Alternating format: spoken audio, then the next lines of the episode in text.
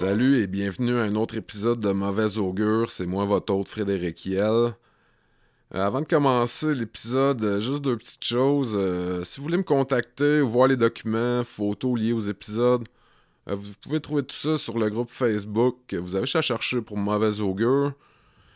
Et si vous voulez rester à jour avec les épisodes qui sortent, euh, être les premiers au courant, n'oubliez pas de vous abonner euh, au podcast sur, sur la plateforme que vous écoutez. Donc, c'est pas mal ça. On va commencer. Euh, Aujourd'hui, je vous présente un cas quand même brutal. Il y a beaucoup de torture, des agressions sexuelles et des meurtres. Ouais, Aujourd'hui, c'est Robert Bardella, surnommé de Kansas City Butcher. Pour ceux qui comprennent pas l'anglais, le boucher de la ville de Kansas. Bon, euh, Robert Andrew Bardella Jr. est né le 31 janvier 1949 à Chuaoga. Euh? En tout cas, c'est situé dans l'Ohio. Euh, il est né d'une union entre Robert Senior et Alice Bardella. Euh, Robert est l'aîné de la famille. Il a juste un petit frère qui est né sept ans après lui. Élevé dans un foyer catholique avec un père très sévère, euh, Bardella et son frère Daniel devaient aller régulièrement à des cours d'éducation religieuse, sans parler des longues messes du dimanche. En plus de ça, la vie avait pas trop gâté le jeune Bob. Il avait un problème de haute pression, puis il devait prendre une, panoplie de médicaments. Il avait des problèmes d'élocution. Sa vision de près était très mauvaise, donc il devait porter en permanence des lunettes avec des verres ultra épais, ou comme qu'on dit, des classiques fonds de bouteille.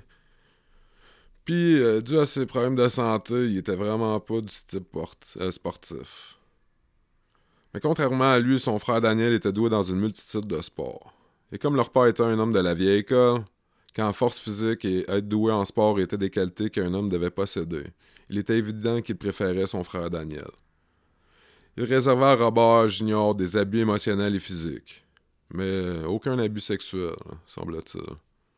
Mais il n'y a pas juste son père qui le traitait mal. Évidemment, les autres jeunes s'en prenaient à lui régulièrement et l'intimidaient. Bon, comme euh, beaucoup de monde qui, qui sont fans de True Crime, euh, vous avez sûrement remarqué que la plupart des tueurs en série ou les tueurs de masse, ben, ils ont été majoritairement victimes d'intimidation sévère dans leur enfance. Ou, euh, puis ils ont eu le sentiment de rejet. Fait qu'apprenez donc à vos kids à respecter les autres. Peut-être que plus tard, il va avoir moins de fuckers à la terre. Bon, sur ce conseil, bon, victime de ce genre de traitement, Bob commencera à s'isoler dès un jeune âge. Il passera de plus en plus de temps seul en faisant des activités telles que la peinture, collectionner la monnaie et les timbres, ainsi qu'écrire à des correspondants se situant aux quatre coins du globe. Euh, rendu en début de l'adolescence, Robert a pris, a pris un peu plus euh, d'assurance puis confiance en lui. Euh, il a découvert sa sexualité, il a su qu'il était homosexuel. Puis après ça, l'aspect religion dans lequel il a été élevé euh, lui semblait plus trop sensé. Euh, 1965, alors que Bob était âgé de 16 ans, euh, c'est ça, ça, ça n'a pas été une bonne année pour lui. Euh, son père est mort d'une crise cardiaque au jeune âge de 39 ans. Et sa mère s'est remariée très peu de temps après, ce qui a vraiment affecté Robert psychologiquement. Euh, sans compter le fait aussi qu'il aurait été violé par un collègue de travail alors qu'il était employé dans un restaurant d'Ohio. Peu de temps après ces événements marquants, il se désintéressera complètement de la religion catholique et arrêtera même de fréquenter l'Église. Mais il gardera tout de même un intérêt pour les autres formes de religion et des lectures spirituelles, mais sans jamais y croire vraiment. Euh, Au cours de cette année, il visionnera aussi pour la première fois le film The Collector, euh, Bardella avouera plus tard que ce film a eu un grand impact sur sa vie. Euh, The Collector, c'est un film d'horreur psychologique qui est sorti en 1965. Euh, c'est basé sur une nouvelle de John Foley puis sa en vedette William Wyler, qui incarne Terrence Stamps, un individu qui kidnappe une jeune femme et la tient en captivité dans le sol de sa maison. Euh, c'est après avoir gradué de l'école élémentaire Chuawaga Falls qu'il déménagera à Kansas City. En 1967, alors âgé de 18 ans, Berdella veut devenir professeur et s'inscrit au Kansas City Art Institute. Pendant sa première année, c'est un élève assidu avec un très bon rendement scolaire. Mais maintenant au collège, il fera la découverte du monde de l'alcool et des drogues. En plus d'en consommer, il se met aussi à la vente. C'est aussi à cette époque que des idées malsaines de torture et d'abus commenceront à hanter son esprit. Il débutera en s'en prenant à de petits animaux. C'est à sa deuxième année de collège que ses performances académiques en prennent un coup. Maintenant rebelle et contre l'autorité, avec une réputation de dealer de quartier, il aimait bien l'image que ça lui projetait. Pendant sa deuxième année d'études, il a torturé des animaux devant ses collègues de classe, tout ça au nom de l'or au moins trois fois minimum. À l'âge de 19 ans, Berdella se fera arrêter pour vente d'amphétamine à un agent double. Il plaidera coupable et recevra une sentence suspendue de 5 ans. Seulement un mois après cette première arrestation, lui et deux autres jeunes hommes seront encore une fois arrêtés. Cette fois pour possession de cannabis et de LSD. Ils les détiendront cinq jours en prison et ils seront relâchés car les accusations seront abandonnées vu un manque de preuves. Dû à ses frais de co et d'avocat, Berdella se verra dans l'obligation de se trouver un emploi et commencera à travailler comme sous-chef dans un petit restaurant. Après avoir reçu des critiques de l'administration du collège au sujet d'un projet au nom de l'or où il aurait torturé, tué et fait cuire un canard, il se verra dans l'obligation de quitter. Pour de bon. Euh, il achètera sa maison par la suite sur Charlotte Street où il vivra jusqu'à son arrestation 19 ans plus tard. Les années 70. Euh, les choses sont bien allées pour un temps. Euh, Bordela a l'air de vraiment vouloir changer. Euh, il est très apprécié de sa communauté en s'investissant dans des événements de quartier, en participant dans des levées de fonds. Il fera même partie d'une patrouille qui font dans la prévention de crimes. Un côté un peu moins connu de Bordela, c'est qu'il a aidé beaucoup de jeunes hommes qui étaient à la rue ou avec des problèmes de drogue, en tentant de les aider et les assister pour qu'ils retournent sur le droit chemin. Euh, pendant cette période, Berdella semble vouloir s'améliorer en tant que personne. Il s'investira plus dans sa carrière de chef cuisinier, en travaillant dans des restaurants renommés, où il fera aussi partie d'une association de chefs cuisiniers, qui aide à former de jeunes aspirants au collège local. Aimant collectionner timbres et monnaies depuis un jeune âge, ce hobby a évolué en vieillissant, et Berdella se lance maintenant dans l'achat et la revente d'objets d'or et d'antiquités, qu'il fera à partir de son domicile. Les années 80. Voulant s'investir plus dans l'or et les antiquités, Bardella décide d'abandonner la cuisine pour se lancer plein temps dans le domaine. Donc en 1982, il fera la location d'un espace dans un marché aux puces de Westport. Il nommera son kiosque de Bob Bazar Bizarre. Et oui, le beau jeu de mots. Euh, où il fera la vente d'objets d'or, d'antiquités et de bijoux. C'est pendant ce temps qu'il fera la rencontre d'un vétéran du Vietnam mais semble-t-il que la relation a été de très courte durée. Après cette rupture, Bardella, encore à la recherche de l'amour, se tournera vers de jeunes travailleurs du sexe. Il tentera, semble-t-il, d'aider ces jeunes hommes du mieux qu'il pouvait. En leur offrant soit un toit où dormir, quelque chose à manger, de la drogue ou un oreille pour les écouter. Mais semble-t-il que la plupart de ces jeunes hommes n'étaient pas très reconnaissants envers Bardella, soit en lui mentant, en lui volant de l'argent, de la drogue ou des objets de valeur. Après de nombreuses fois déçu par les actions de ses invités, Bardella verra naître en lui un sentiment de haine envers ces jeunes hommes. Et cette haine ne sera que grandissante. 1984. Paul Howell est un homme qui a un kiosque pas très loin du Bob Bazar. Et Bardella se liera d'amitié avec son fils Jerry Howell, un jeune travailleur du sexe.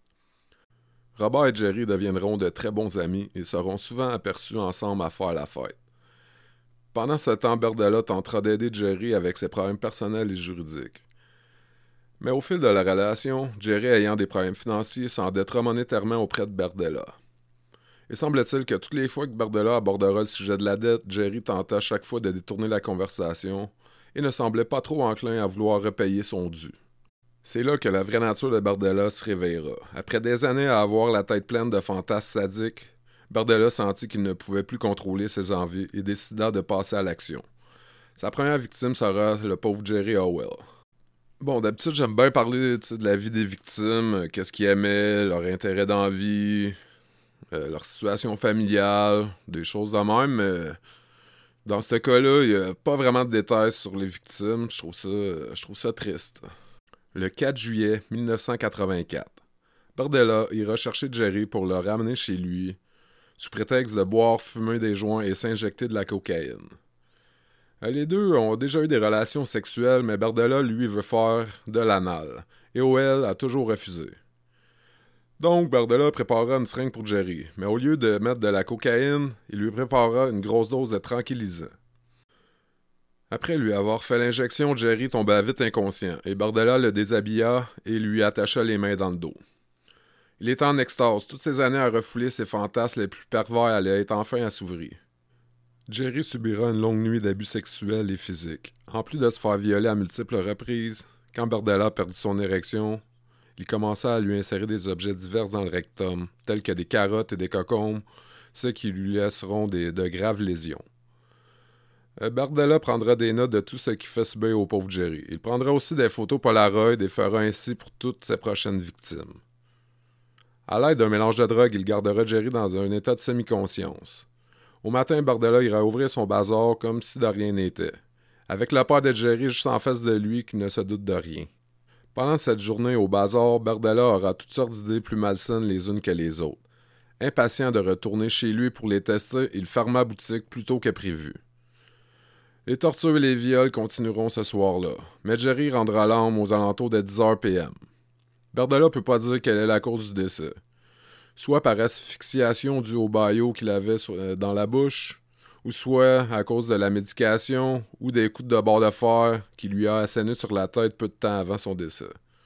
Berdella avouera par la suite qu'il a même tenté de faire les premiers soins à Jerry, mais qu'il n'a pas pu le réanimer. Bon, sérieux, euh, je pense que c'est pas mal mieux de même parce que son but c'était juste de continuer à le torturer puis le violer le plus longtemps possible. Il traînera le corps sans vie Jerry jusqu'au sol pour ensuite l'accrocher à une poulie, la tête en bas. Et en lui tranchant la jugulaire, il le videra de son sang.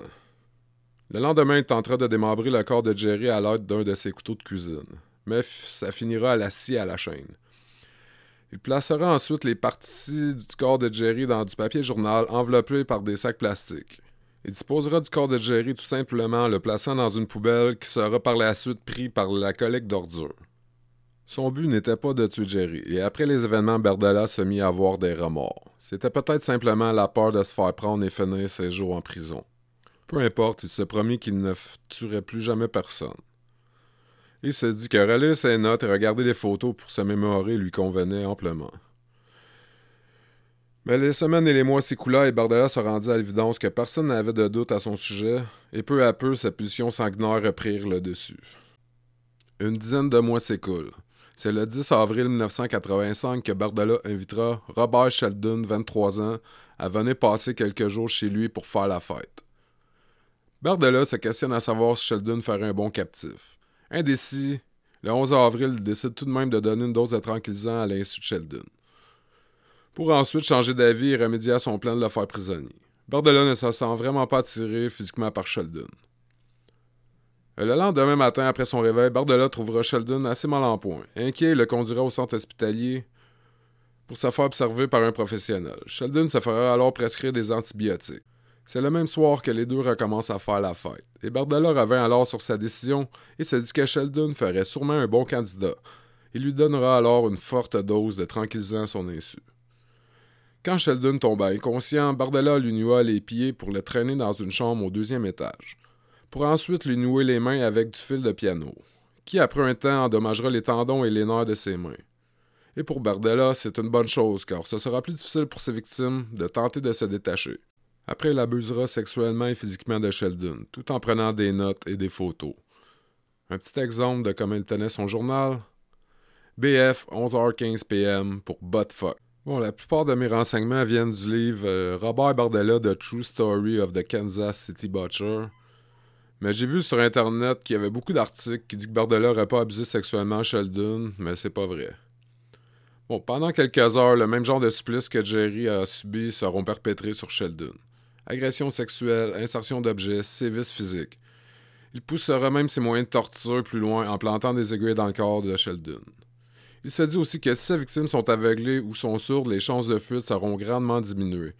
Donc, c'est à l'aide d'une seringue qu'il injecta du débouche dans l'œil gauche de Sheldon. Il lui appliqua aussi du calfeutrant dans les oreilles, mais il fut déçu le lendemain de, découvrir que le calfeutrant n'avait pas tenu. Les sévices continueront comme ça pendant quelques jours. Berdella ira même jusqu'à marquer au fer rouge le mot hot derrière l'épaule de Sheldon à l'aide d'un sein chauffé. Les expériences morbides ne s'arrêtent pas là. Il injectera aussi le pauvre Sheldon avec une variété de produits chimiques et de drogues. Il testera aussi son nouveau transformateur électrique de 7000 volts pour infliger des décharges.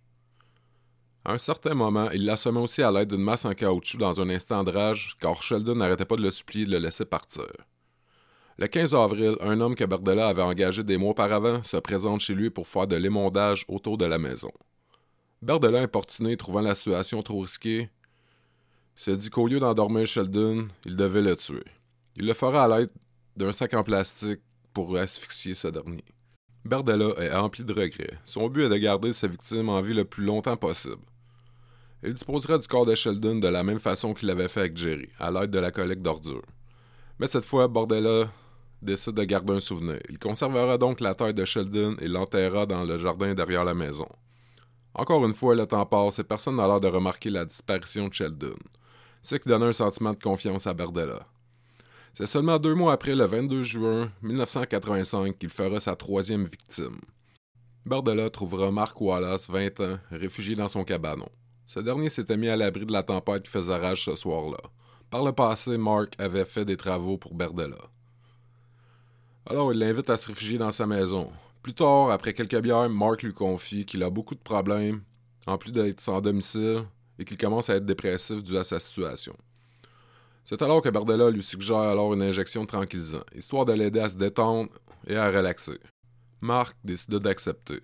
Bardella lui donne alors une dose pour l'assommer, de 1 cc et demi de chlorpromazine, pour ensuite lui faire aussi une injection de kétamine. Bon, je suis allé faire mes recherches parce que je savais pas trop c'était quoi du chlorpromazine. Je pensais que c'était un genre d'opiacé. Mais non, c'est un antipsychotique qui aide pour la schizophrénie, les troubles bipolaires ou les personnes avec de sévères troubles de comportement. Puis de la kétamine, ben ça, c'est un dissociatif. Bon, je répéterai pas euh, les mêmes détails parce qu'il y a beaucoup de services qui se répètent sur les victimes. Choc électrique, services sexuels, torture, photo polaroid, notes de journal. Bordela, avec le temps, s'est rendu compte qu'il aimait mieux quand sa victime était consciente, pour vivre le moment avec lui. Donc, il commencera à limiter les injections de tranquillisants. Mais avec Wallace, il commencera à se servir plus de la masse en caoutchouc comme il l'avait fait pour assommer Sheldon. Et ses testicules ne seront pas épargnés non plus. Euh, le lendemain matin, avant d'aller au boulot, Berdella fait une grosse injection de tranquillisant à Wallace en se disant que ça va le mettre KO jusqu'à son retour du travail. Mais il se trompait. En revenant, il découvrit Mike en train de tenter de s'échapper. Furieux, Berdella lui fera une autre injection massive de tranquillisant. Il continuera ses services toute la nuit et Mike rendra l'homme le lendemain matin. Dans son journal, l'heure du décès est notée à 7h AM. Il disposera du corps de la même façon à l'aide des collègues d'ordures. Euh, est vraiment désappointé. Mark a à peine survécu 48 heures. Et que ses deux autres victimes n'ont pas eu une longue vie en tant qu'esclaves sexuels non plus. Donc, il devra dorénavant essayer de contrôler ses pulsions pour garder sa victime le plus longtemps en vie possible. Il ne voulait pas tuer ses trois premières victimes. Son but est de garder les personnes en vie pour euh, leur enlever tout espoir et leur enlever toute volonté de se défendre. Les soupçons dans la communauté des travailleurs du sexe commencent à se former sur Bardella. Sheldon et Larry ont tous deux eu des relations avec lui et ont été vus en sa présence peu de temps avant leur disparition. Bardella sera interrogé par la police, mais sans preuve et sans même savoir si les deux hommes ont vraiment disparu, les agents ne pouvaient pas faire grand-chose, ou ça leur tentait tout simplement pas. Ouais, parce que des jeunes homosexuels drogués qui font euh, le travail du sexe, c'était pas trop bien vu à l'époque. Voyant que la police ne fait pas trop un cas de cette situation, la peur de se faire prendre diminue et Bardella reprend confiance. Il est prêt pour sa quatrième victime. Mais peu de temps après, Bardella aura encore affaire à la police. Mais cette fois pour une transaction de cannabis. Il a vendu euh, du cannabis à deux jeunes hommes, James Ferris, 20 ans, et un de ses amis, Jim Shaw. Il est à peu près sûr que c'est Jim Ferris qui l'a dénoncé. Euh, un peu de temps après, il recroisera Ferris qui traînait encore avec Shaw. Les trois passeront du temps ensemble, mais Ferris et Shaw semblent se foutre de Berdella en le dérangeant toute heure pour de la drogue, en lui demandant des services ou une place au coucher. La goutte d'eau trouve quand Berdella, de retour chez lui, découvra le duo qui est entré chez lui par infraction pour fouiller dans ses effets personnels. Le 26 septembre 1985, Ferris contactera Berdella pour qu'il se rencontre dans un bar gay. Ferris cherche une place où rester pour quelque temps. Berdella avait déjà commencé à planifier que Ferris serait sa quatrième victime, donc il accepta avec joie. Rendu à domicile, il ne perdait pas de temps pour droguer Ferris. Et ensuite, Les sévices euh, recommencent. Choc électrique, via multiples tortures, Polaroid, journal. Après une longue nuit, il prendra la température de Ferris pour s'apercevoir que ce dernier faisait un peu de fièvre. Il lui fera alors une injection d'antibiotiques pour tenter de contrôler l'infection. Bordella remarqua qu'il n'avait pas besoin de baïonner Ferris, car étant jeune, après un accident lui endommageant les cordes vocales, il ne pouvait pas crier, et même quand il parlait, le ton de sa voix était faible. Les sévices continueront toute la journée, et la soirée, un peu avant minuit, Bardella notera à son journal que Ferris a de la difficulté à respirer. Un peu après minuit, notera le nombre 86 dans son journal, qui, dans le domaine culinaire, veut dire en rupture de stock, ou qui est à mort, en d'autres mots. Malgré le fait que Ferris est mort très rapidement, Bardella est quand même satisfait, sachant que la personne qui l'a probablement vendu à la police est morte dans d'atroces souffrances.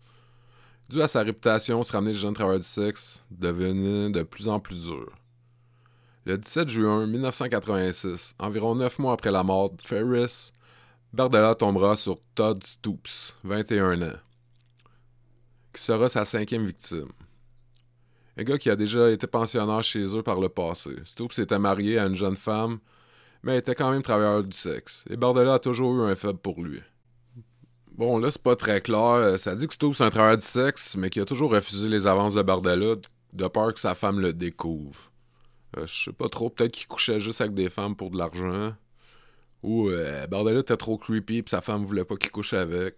Euh, je sais vraiment pas. J'ai essayé de trouver euh, plus de détails, mais j'en ai pas trouvé. En ramenant Stoops chez eux, Bardella ne peut pas croire à la chance qu'il a. Le beau Stoops avec qui il avait toujours voulu coucher.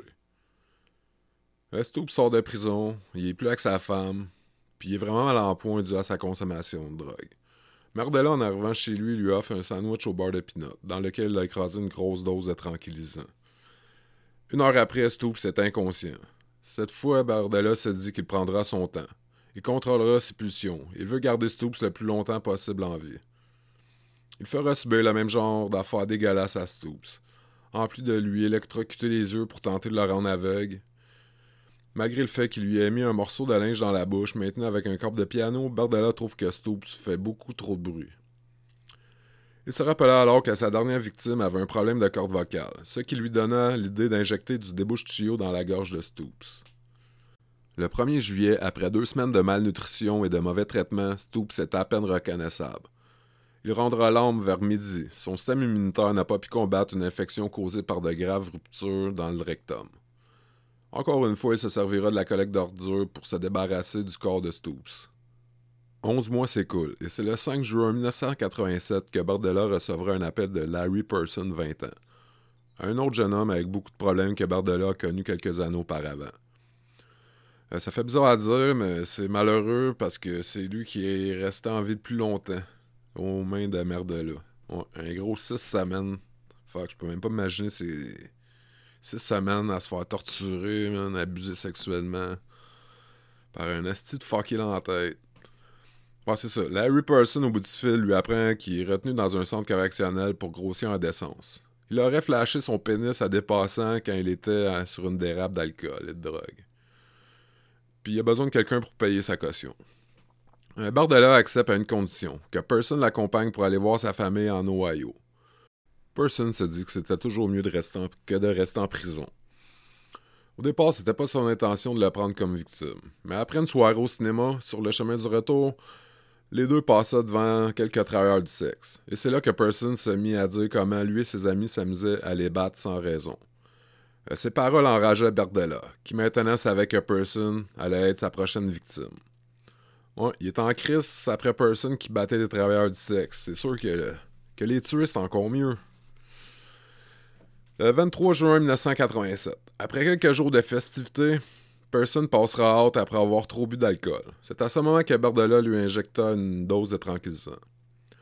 Person étant d'un plus gros gabarit que ses autres victimes, Bardella décida de, l'emmener au sol au lieu de le monter à la chambre au deuxième étage. Il lui injectera du drano dans la gorge pour l'incapaciter comme qu'il l'avait fait précédemment pour Stoops. Torture, aiguille, électrocution, viol, injection de drano. Après quelques jours de ce traitement, personne ne semble même plus avoir la force ou la volonté de résister. C'est alors que Bardella lui explique les règles. S'il ne voulait pas être torturé, il ne devait pas parler sans la permission et de ne pas résister aux actes sexuels. Violer, torturer la nuit, le jour sous sédatif pendant que Bardella travaille. Violer, torturer la nuit, le jour sous sédatif pendant que Bardella travaille. Et pour l'incapaciter encore plus, il lui brisera tous les doigts et lui injectera aussi encore plus de drano dans la gorge. Person devient de plus en plus docile, et Bardella lui dira que s'il obéit bien, qu'il sera récompensé. Aussi de maintenant le nommer Maître Bob. Trois semaines s'écouleront avant que Bardella monte Person au deuxième étage. Le temps s'écoule et les deux prennent souvent le déjeuner ensemble. Bardella, de plus en plus en confiance, laisse Person lui faire des fellations fréquemment. Les séances de torture ont diminué. Person sera seulement électrocuté quand il désobéit aux ordres. Mais les sévices sexuels, eux, perdurent. Le 5 août, pendant que Bardella reçoit une fellation en visionnant son courrier, Person en profite pour lui mordre le pénis le plus fort qu'il peut. Merdella, pris de rage, s'empare d'un bâton et frappe Person sur tout le corps et la tête jusqu'à ce qu'il perde conscience. Après l'avoir attaché, Bardella se rend à l'hôpital pour recevoir des points de suture. Le docteur lui dit alors qu'il doit rester à l'hôpital pour quelques jours. Mais Bardella, sachant que Person devrait bientôt reprendre connaissance, euh, lui dit sous prétexte qu'il doit aller nourrir ses chiens et qu'il y reviendra dans quelques heures. En arrivant chez lui, il constata que Person était encore en vie. Bardalan, sachant qu'il devait retourner à l'hôpital, décide que Person était maintenant rendu inutile et décide de mettre fin à sa vie en l'asphyxiant à l'aide d'un sac en plastique. Avant de retourner séjourner à l'hôpital pour sa blessure, Bardella laissera l'air climatisé rouler au maximum pour ralentir le processus de décomposition. Trois jours s'écoulent avant que Bardella se voie donner son congé de l'hôpital. Malgré le fait que la blessure n'est pas guérie et qu'il a encore un tube inséré dans l'urètre jusque dans la vessie, il sait qu'il doit faire vite pour se débarrasser du corps avant que l'odeur ne soit insupportable. Il est encore très faible et ne peut pas faire la seule besogne en une séance. Il doit se reposer fréquemment et couper le corps de personne lui prendra deux jours. Et comme il l'avait fait pour Robert Sheldon, il gardera la tête en souvenir. Le 29 mars 1988, Bardella fera la rencontre de Chris Bryson, un jeune travailleur du sexe. Bryson ne connaît pas la réputation de Bardella, donc c'est facile de le faire grimper dans sa voiture pour ensuite l'inviter chez eux pour faire la fête. Après l'avoir ramené chez eux, Bardella l'invitera à l'étage, sous prétexte que c'était plus confortable. Bryson accepta et en montant l'escalier devant, il sentit un violent coup à la nuque et perda conscience. Au cours des jours suivants, Bryson sera reçu au même genre de sévices que les autres victimes. Bardella montrera euh, des photos des autres victimes à, Bryson en lui disant qu'ils sont tous morts et que s'il obéissait pas aux ordres, le même sort lui serait réservé. Après sa quatrième journée en captivité, Bryson savait que s'il voulait s'en sortir vivant, le seul moyen était de s'échapper. Et cette journée, là, la corde qui lui liait les mains n'était pas euh, nouée comme d'habitude. Car après savoir plaint à Bardella quand euh, ses mains étaient attachées derrière le dos, ça lui coupait la circulation. Bardella avait accepté alors de, lui attacher les mains avec les jambes. Ne sachant pas si Bardella se trouvait dans la maison, Bryson savait que c'était peut-être sa seule chance. Donc il réussit à se libérer rapidement. Nu à l'exception d'un collier à chien autour du cou, il se dirigea vers la seule fenêtre. À son grand soulagement, elle n'était pas sécurisée. Il brisa la fenêtre en éclats pour s'apercevoir qu'il se trouvait euh, au deuxième étage. Euh, n'hésitant pas une seconde, il sauta en bas. Avec la force de l'impact, il se brisait la cheville. Mais sa blessure ne l'empêchait pas d'aller courir vers un passant. Ayant de la difficulté à parler à cause du drano, il finit par expliquer au passant qu'il a été tenu captif et torturé. Euh, le passant l'aidera et ils iront cogner chez un des voisins de Bordella. Là, le voisin de Bordella, il, appelle les urgences, tout. il trouve la situation quand même bizarre, fait qu'il laissera pas entrer Bryson puis le passant. Il va les laisser attendre sur le perron. Les premiers policiers sur les lieux prendront la déposition de Bryson pour ensuite l'envoyer à l'hôpital, se faire soigner pour ses multiples blessures. Euh, Bordella est de retour chez lui peu de temps après, et les policiers lui le mettent en état d'arrestation pour des charges de sodomie forcée, accusations liées à torture et séquestration. Euh, les enquêteurs, ne sachant pas trop euh, dans quoi ils se sont embarqués, décideront d'avoir un mandat de perquisition pour fouiller la propriété de Bordella. Étant une maison remplie d'objets de toutes sortes, Bardella n'était pas fort sur la propreté non plus. Il ramassait pas mal tout ce qui lui tombait sur la main. Les détectives du service de police de Kansas City ont passé tout le week-end à cataloguer les objets trouvés chez Bardella. Il est rapidement devenu évident qu'il était collectionneur ou pack rat qu'on appelle. Euh, sa maison contenait des choses comme des vertèbres, des crânes, et c'était pas facile de savoir ce qui était authentique. Après une information euh, des voisins, euh, les policiers entreprendront l'excavation de la cour arrière. Presque immédiatement, les détectives repèrent un crâne humain avec des cheveux et des tissus encore intacts. Le travail s'est poursuivi dans l'arrière-cour jusqu'au lundi. D'autres objets étranges ont aussi été retrouvés sur les lieux, tels que des ossements d'animaux, des bocaux avec des plumes d'oiseaux dedans. Euh, une identification dentaire sera faite par la suite et prouvera que le crâne est celui de Robert Sheldon. Chaque nouvelle découverte créa plus de questions que de réponses. D'autres tests seront faits dans la maison, dont un test pour le luminol, ça, ça sert pour euh, détecter euh, s'il y a eu du sang. Si la personne euh, lavait le sang après, je pense que avec le fer, ça réagit. Puis ça devient mauve sur un ultraviolet. Les enquêteurs sont presque sûrs qu'il y a eu un meurtre, sinon plus d'un. Euh, sur la propriété. Mais n'ayant aucun corps, ce ne sera pas une tâche facile de convaincre un juge d'envisager sérieusement des accusations de meurtre. Ils mettront la main aussi sur les notes de Bardella et sur ses nombreuses photos Polaroid, 334 en tout. Mais souvent, le visage des victimes est flou et l'identification sera, difficile. Euh, même euh, la Bardella qui prend une photo, on peut juste voir soit une partie de son corps, on voit jamais son visage non plus. La documentation abondante que Bardella tenait dans son journal de torture conduira les détectives à commencer à contacter les personnes en lien avec les noms qui figuraient dans ses notes. Beaucoup de noms revenaient fréquemment, et les enquêteurs ont vite conclu que ces noms et les dates correspondaient avec la disparition d'un jeune homme. Pendant le début de son incarcération, Bordella est tenu isolé de- des autres détenus pour sa propre sécurité. En plus d'ignorer la situation, il ne coopère pas avec les enquêteurs. Mais surprenamment, il coopéra pour reprendre des photos similaires aux nombreux Polaroid trouvés dans la maison. Le but est de recréer les postures de la personne qui prenait les clichés. Euh, pour tenter d'identifier avec euh, par un spécialiste genre qui va mesurer les bras ou les mains sur les photos. Le 22 juillet débute son procès devant jury. Bardella surprend toute l'audience en entrée finalement dans un plaidoyer de culpabilité. C'est devant le juge Alvin C. Randall qu'il plaida coupable pour meurtre au premier degré de Larry Person et sera condamné à la prison à vie sans possibilité de libération conditionnelle. Malgré le fait qu'au départ il plaida non coupable pour 100 contre charge de meurtre, le 13 septembre 1988, il fera un marché avec la cour. S'il plaide coupable aux cinq chefs d'accusation et dévoile les détails en- entourant les meurtres, il évitera la peine de mort. Il recevra pour ça 100 contre condamnation à vie. Pendant son incarcération, il fera une entrevue avec un poste de télévision, le KPT basé au Missouri. Il fera aussi de nombreuses plaintes au sujet des conditions de vie en prison. Il écrira de nombreuses notes à un ministre local se plaignant que le personnel de la prison ne lui donnait pas sa médication pour sa haute pression.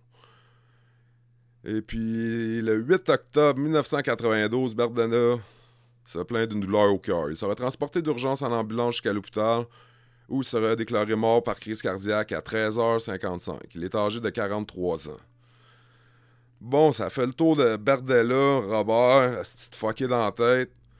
Euh, tant mieux si euh, les agents de sécurité ne donnaient pas sa médication. Euh, j'aurais, quand même donné la peine de mort, mais c'est sûr qu'il y avait, il y avait quand même les preuves qu'il avait tué quelqu'un. C'est sûr, c'est dur de prouver que c'est un meurtre au premier degré. Mais il aurait pu, travailler plus pour essayer de trouver plus de preuves, c'est sûr, puis le condamner sa chaise électrique. Euh, c'est sûr, c'est pas tout le monde va être d'accord, c'est pas tout le monde qui est pour la peine de mort, mais moi, il y a des cas de même que je me dis que ouais. Fait que sur ça, je vous dis merci d'avoir écouté. J'espère que vous avez apprécié. Si c'est le cas, pour supporter le podcast, allez vous abonner, puis commenter et partager.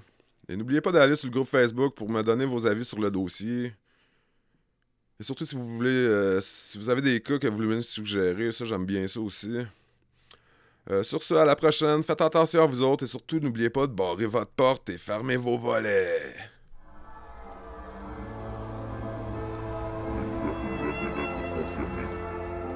de meurtre